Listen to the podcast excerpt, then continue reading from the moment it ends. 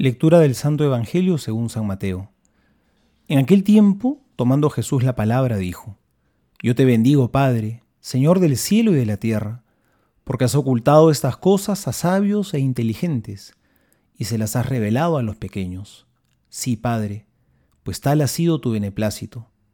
Todo me ha sido entregado por mi Padre, y nadie conoce bien al Hijo sino el Padre, ni al Padre le conoce bien nadie sino el Hijo y aquel a quien el Hijo se lo quiera revelar. Venid a mí todos los que estáis fatigados y sobrecargados, y yo les daré descanso.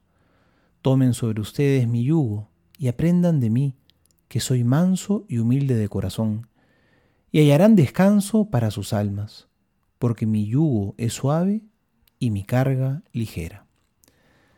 Palabra del Señor, gloria a ti, Señor Jesús. Hoy celebramos la solemnidad del Sagrado Corazón de Jesús, ese corazón que es manso y humilde, como hemos escuchado en el Evangelio. Es el corazón humano y divino de Jesús que hoy veneramos con amor.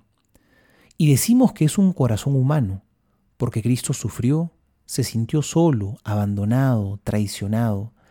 Jesús lloró cuando supo que su amigo Lázaro había muerto. Se molestó cuando vio que habían convertido el templo que era la casa de su padre, en un mercado, cuando en el monte de los olivos sintió tristeza hasta la muerte y padeció una angustia terrible que hasta lo hizo sudar sangre.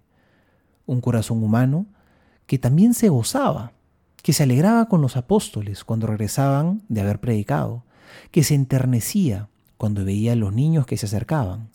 Un corazón humano que amaba profundamente a su madre.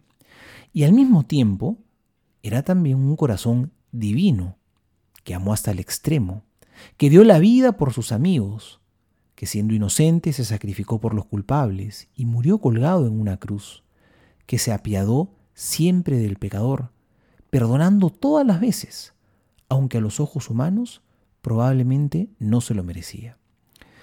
Pidámosle a Jesús que nos ayude a tener un corazón como el suyo, que es manso y humilde, y ahí encontraremos descanso. Porque cuando somos egoístas, rencorosos, codiciosos, envidiosos, nuestro corazón no encuentra la paz. Solamente si tenemos un corazón como el de Jesús, nuestro corazón podrá encontrar la paz verdadera. Soy el Padre Juan José Paniagua y les doy a todos mi bendición en el nombre del Padre y del Hijo y del Espíritu Santo. Amén.